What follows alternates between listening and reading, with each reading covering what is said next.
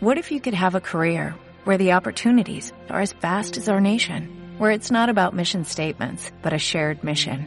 At U.S. Customs and Border Protection, we go beyond to protect more than borders, from ship to shore, air to ground, cities to local communities. CBP agents and officers are keeping people safe. Join U.S. Customs and Border Protection and go beyond for something far greater than yourself. Learn more at cbp.gov/careers.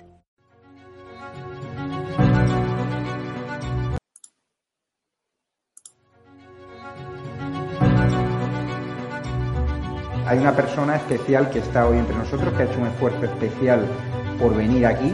Se llama Teresa. Eh, Mónica Oltra sabe perfectamente quién es. Muy buenas noches a todos los que seguís Estado de Alarma. TV y bienvenidos una vez Hay unas palabras que no a podemos utilizar porque si no Bueno, te censuran. pues hoy tengo unas Me hace lanzar una pregunta al aire y es cómo hemos llegado hasta aquí, la en este país en el que no podemos utilizar ciertas palabras y tenemos que decir virus, inoculados, eh, tragacionistas. ¿Vemos lo grave que es que nuestro vocabulario cada vez esté más limitado? Es que no se van, no se van a parar aquí. Y además, os digo algo. Desde mi medio de comunicación, contando además con gente como Alvise, que son independientes, Cristina Seguí, lo vamos a conseguir. Ahora mismo están aterrados de miedo. Hoy hemos hecho historia en el Ateneo. Yo lo único que pido es que nos unamos todos para sacar a Chimo Puig, a Mónica Oltra, que se metía en la cama con un señor que en ese momento abusaba sexualmente de, de Teresa. A ellos hay que sacarle, hay que unir. Si entramos ahora en disputas de uno más o tú menos, yo creo que el objetivo eh, a corto plazo no se va a cumplir. Y eso es lo que está deseando la izquierda. Mónica nos lo va a coger. Venga, vamos a llamar a Mónica Oltra. Mucho mejor. ¿Mónica? Hola, mira, soy Cristina Seguí, estamos en el acto de estado de alarma, tenemos aquí a Teresa, por si querías aprovechar para pedirle perdón.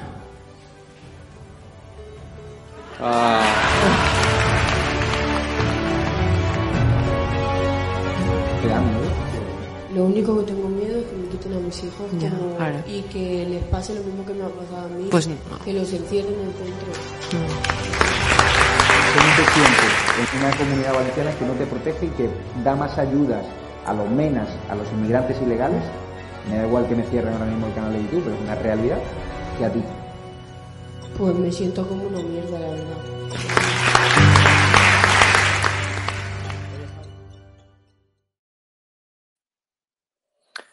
Buenas noches a todos los que seguís Estado de Alarma TV y a todos los que seguís el programa Doctor Patreon. Bueno, hoy voy a hacer un programa un poquito más corto. Primero, pues porque no hay grandes novedades de momento, aunque sí que vamos a hablar de algo que parece ser que al final vuelvo a tener la razón. Esta vez, pues para desgracia de, todos, que vuelvo a tener un poquito la razón. Como habéis visto, pues ya hay comunidades autónomas que han quitado el pasaporte COVID, es lo que habíamos dicho, es decir, el pasaporte COVID, pues evidentemente no tenía ningún sentido. Y como no tenía ningún sentido porque la gente se contagia igual y eres contagioso igual, pues bueno, al final el pasaporte COVID se está demostrando que es una herramienta discriminatoria más que están usando, pues en este caso los políticos, pues para mantener a la sociedad eh, dividida entre vacunados, no vacunados, y es así lo que estamos viendo. Como médico, ya sabéis que yo siempre he apoyado que la gente, sobre todo la gente que tiene riesgo, se debía de vacunar y que la gente debía de ser informada y la gente debía de tener la posibilidad del consentimiento informado, que por otro lado lo obliga la ley. Pero bueno, estas son cosas que seguramente en el futuro los jueces y en el futuro las, las nuevas generaciones, que son las que más van a sufrir cómo les estamos dejando eh, nosotros la economía, el país y demás con, con toda la pandemia y las negligencias que se han cumplido, pues me imagino que juzgarán a la gente. Entonces, lo que habíamos hablado, se demuestra que el pasaporte COVID, pues al final solo ha sido algo para dividir a la gente y para que unos señalaran a otros, es decir, los vacunados y los no vacunados. Al final, sabéis que yo creo que las vacunas han salvado miles de vidas, pero también creo en que hay que ser transparentes e informar a la gente, pues por lo menos a la gente mayor de 60 años, decirles, mire, usted sin vacuna pues tiene 15 veces más probabilidades de morir, pero también estaba en contra, como sabéis, de que a lo mejor a los niños no nos hacía falta vacunarlos, porque si no sufren la enfermedad de forma grave, pues estamos hablando de vacunas que están en una fase todavía muy, muy inicial, que a lo mejor pues podíamos asumir el- la vigilancia a los niños, el darles eh, cuidados, pero que a lo mejor no había esta prisa por vacunar a la población infantil. ¿Qué más cosas se están cumpliendo? Bueno, recordar los mensajes que le había puesto a Javier ya el 20 de diciembre, diciendo que Omicron iba a ser más leve y que además no iban a poder aguantar aquellos 10 días que había de cuarentena, ya lo han bajado a 7 y muchas comunidades ya están peleando porque se siga bajando a 5 o incluso a 3. ¿Por qué? Pues porque no tiene sentido seguir destruyendo empresas en este país con bajas laborales de 7 días cuando la gente a lo mejor se encuentra perfectamente y podría ir perfectamente también a trabajar. Porque si no, señores, es decir, señores del gobierno, ustedes mantienen las mascarillas en la calle, ¿para qué? Para que no nos contagiemos. Bueno, pues si en los sitios cerrados hay que usar las mascarillas, y en la calle hay que usar las mascarillas, y en todos lados hay que usar las mascarillas, para que nos contagiemos. Es decir, que una persona que a lo mejor está contagiada de coronavirus, pero no tiene nada, nada de síntomas, pues a lo mejor podría ir a trabajar usando las mascarillas. Y en esas estamos, así que se van cumpliendo yo a mí me gustaría que algunos de los que me seguís, que a lo mejor pues pinchéis eh, seis meses atrás cualquiera de los programas que tenéis del Doctor Patreon en el ATV y vais a ver que es que se ha ido cumpliendo todo lo que hemos dicho.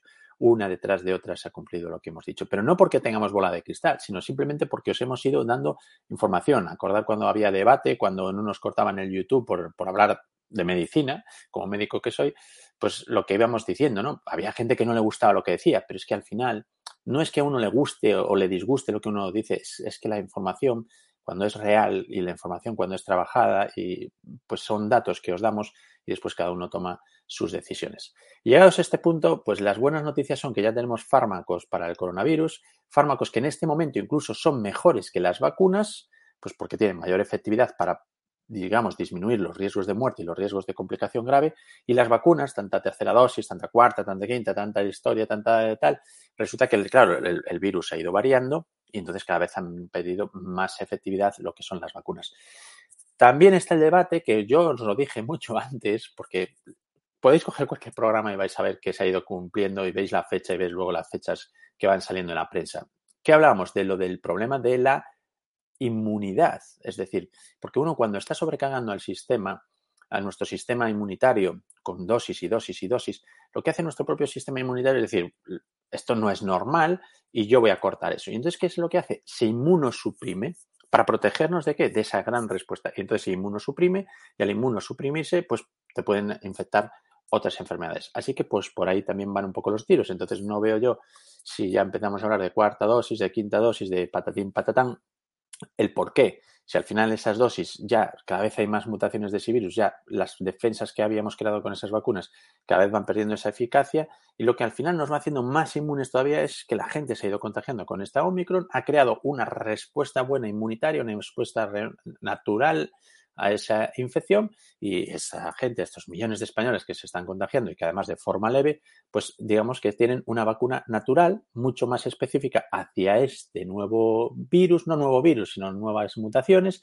y con lo cual no vamos a necesitar de momento las antiguas vacunas de Pfizer y de Moderna, salvo que evidentemente, pues eh, sabéis que es un negocio también y son miles y miles de millones los que está ganando alguna gente. Y me imagino que con esos miles de millones, porque 54 euros que cuesta cada dosis de Moderna, ahora multiplicad por 47 millones de españoles, cuánto es el dinero que se puede estar haciendo y cuánto es el dinero pues que a lo mejor a algunos se va cayendo de los bolsillos. Pero bueno, dicho esto, vamos a hablar de un tema muy, muy importante y que yo había comentado y que había dicho que cuidado porque los estudios de las vacunas, como os había comparado, por ejemplo, con las vacunas de las meningitis, se llevan a cinco años, a ocho años para ver exactamente qué es todo lo que pasa con esas vacunas.